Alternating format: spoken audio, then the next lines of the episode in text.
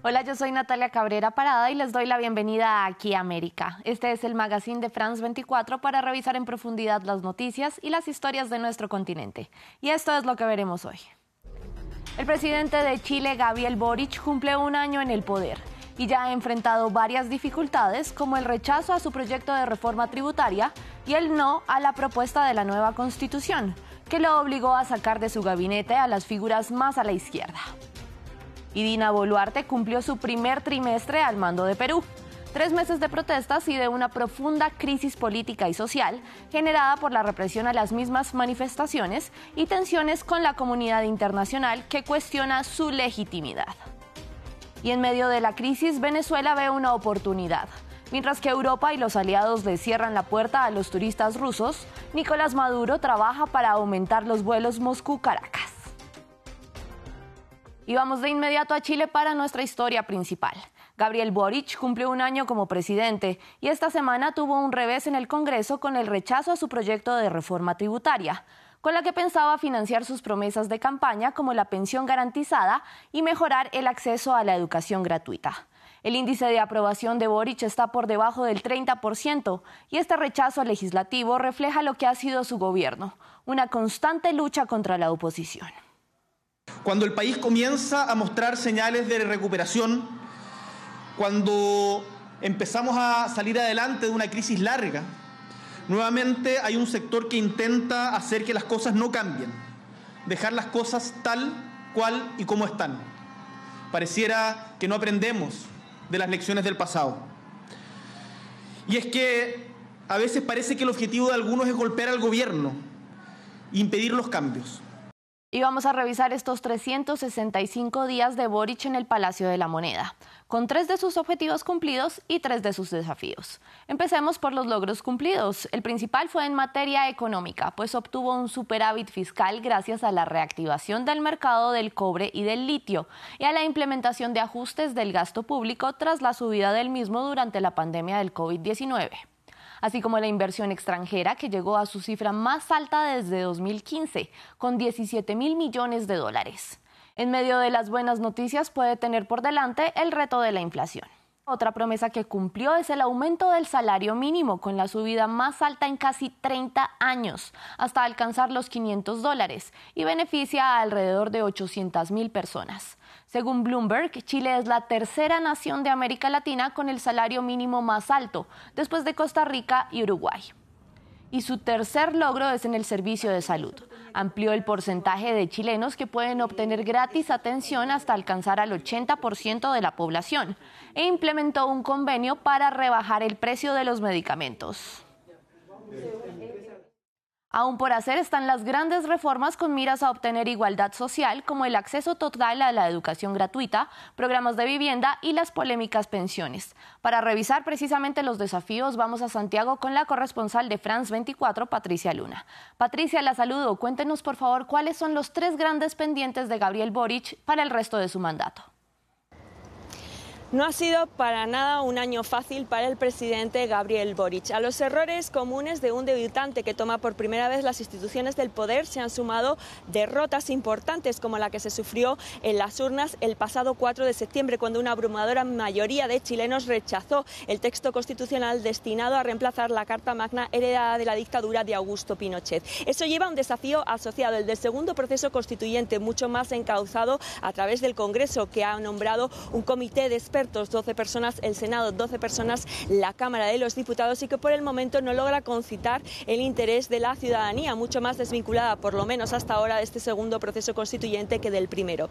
El segundo desafío se produjo esta misma semana con el rechazo en el Congreso por pocos votos de la reforma tributaria, una reforma destinada a agravar más a las mayores riquezas del país y con eso conseguir financiamiento para algunos de los proyectos eh, sociales más significativos, como el incremento de las pensiones, una de las demandas de más larga data de la ciudadanía en el país. Junto a eso, eh, un tercer desafío serían los temas vinculados a la seguridad en un país que ha visto incrementar sus tasas de homicidio y también de delitos violentos y que se han traducido, por ejemplo, en tiroteos en eh, centros comerciales en horas punta o también esta misma semana, por ejemplo, en el aeropuerto en un intento frustrado de asalto en la zona de descarga que terminó con dos personas fallecidas. Gracias a Patricia Luna desde Santiago por su reporte. Y cambiamos de tema y vamos a Perú para revisar la cifra de la semana.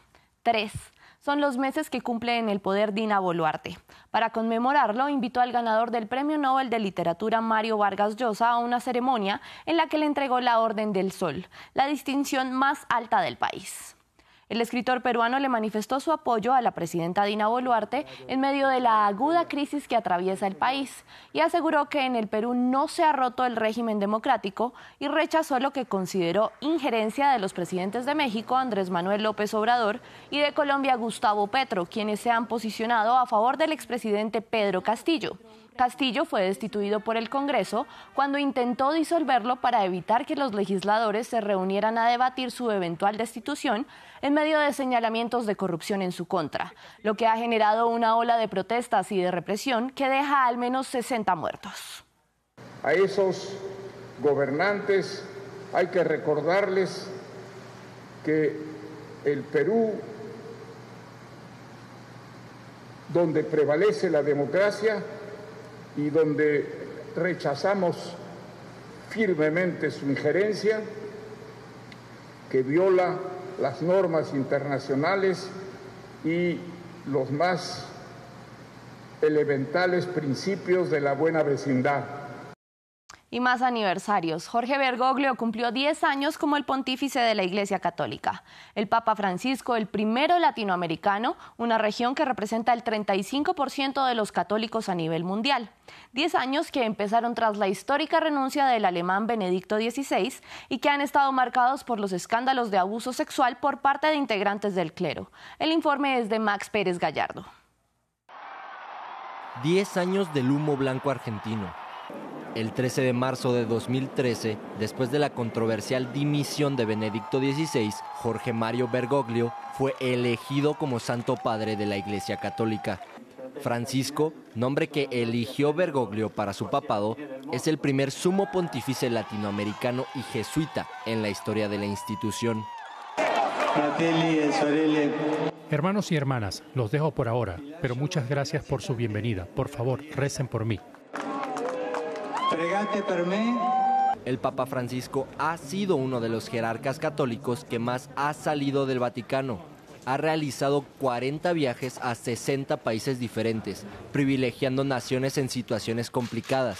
Palestina, Jordania, Cuba, el Congo y Sudán del Sur han sido algunos territorios visitados por el Santo Padre. Su santidad, nombre con el que reconocen al Papa los feligreses, ha sido sumamente vocal con su deseo de trabajar por la transformación social del mundo. Los bienes están destinados a todos y aunque uno ostente su propiedad, que es lícito, pesa sobre ellos una hipoteca social, siempre se supera así el concepto económico de justicia, basado en el principio de compraventa, con el concepto de justicia social. Los reportes por violencia sexual contra menores en la Iglesia Católica también han sido abordados por el argentino.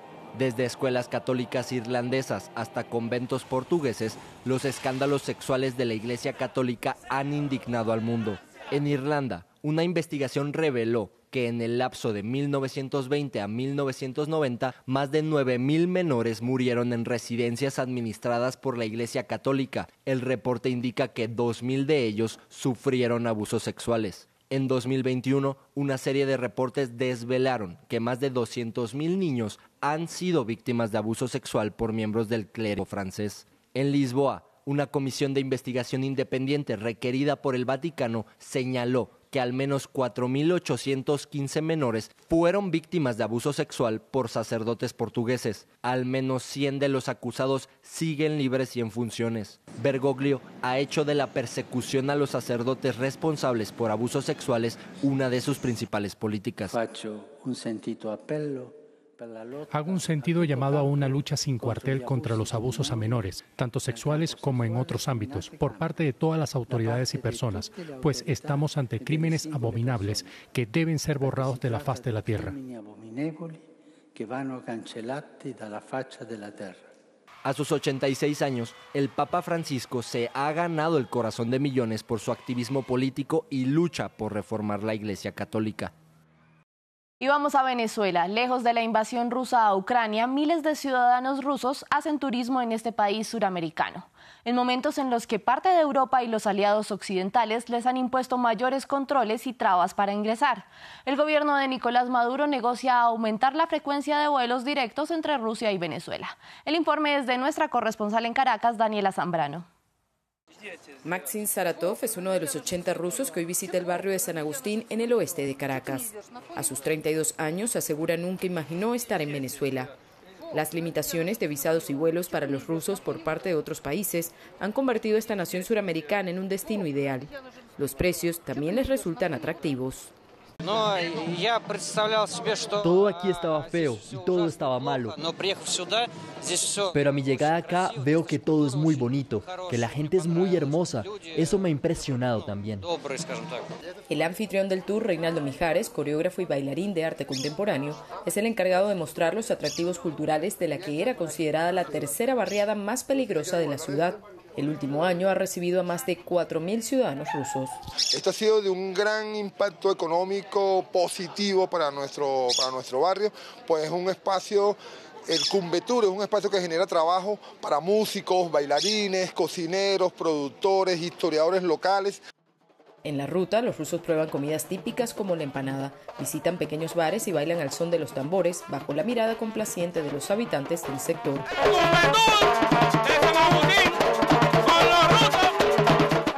700 kilómetros de la capital, en el estado Nueva Esparta, otro grupo de rusos visita la isla de Cubagua, un exclusivo destino turístico al que la mayoría de venezolanos no tiene acceso. En el caso de Caracas, se trata de un turismo bastante controlado. Los rusos son trasladados en transportes del Ministerio de Turismo, cumplen un itinerario específico siempre acompañados por guías y sin posibilidad de apartarse del grupo. Me gustaría también, por supuesto, no me van a dar el permiso, pero me gustaría seguir paseando por las calles. Mientras el mundo le cierra las puertas a Rusia en condena por la invasión a Ucrania, Venezuela negocia con Moscú el aumento de cuatro vuelos semanales. Una decisión celebrada por Reinaldo y los habitantes de esta comunidad que han visto en el turismo ruso una importante fuente de ingresos en medio de la crisis que atraviesa Venezuela. Me despido con música porque la cantante colombiana Carol G hizo historia y se convirtió en la primera mujer latina en ocupar el primer lugar de la lista Billboard con un álbum completamente en español.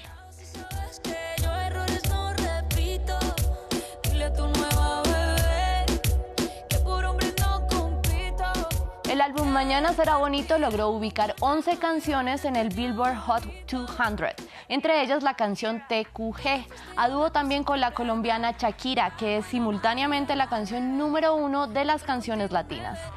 En la historia del listado de Billboard, que data de 1958, solo Bad Bunny había ocupado el primer lugar con un álbum en español. Gracias por acompañarme en esta emisión de Aquí América. Sigan viendo France 24 suponía, dándole like a la foto mía. Que me busca todavía.